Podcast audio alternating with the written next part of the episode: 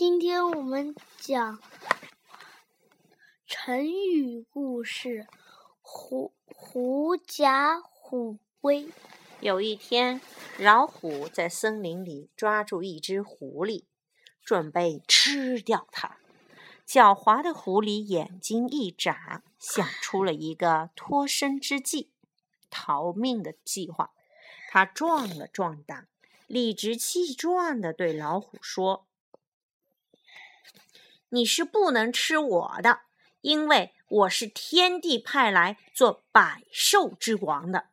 如果你胆敢，你敢。”胆大包天的吃掉我，那么天帝一定饶不了你。老虎摇摇头说：“我才不信你这个小不点能当什么百兽之王。”狐狸一听不妙，连忙说：“眼见为实，你要是不相信，就跟我到树林里去走一趟，看大家怕不怕我？怎么样？”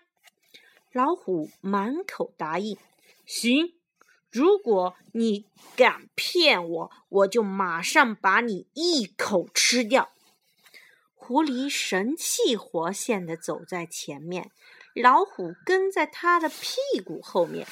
他们所到之处，野兽们纷纷逃命。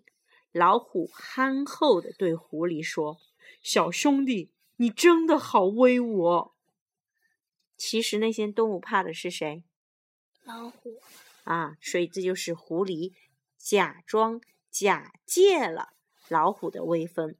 这则成语常用来形容借助别人的势力、威风来吓唬其他的人，实际上掩盖不了自己虚弱的本质。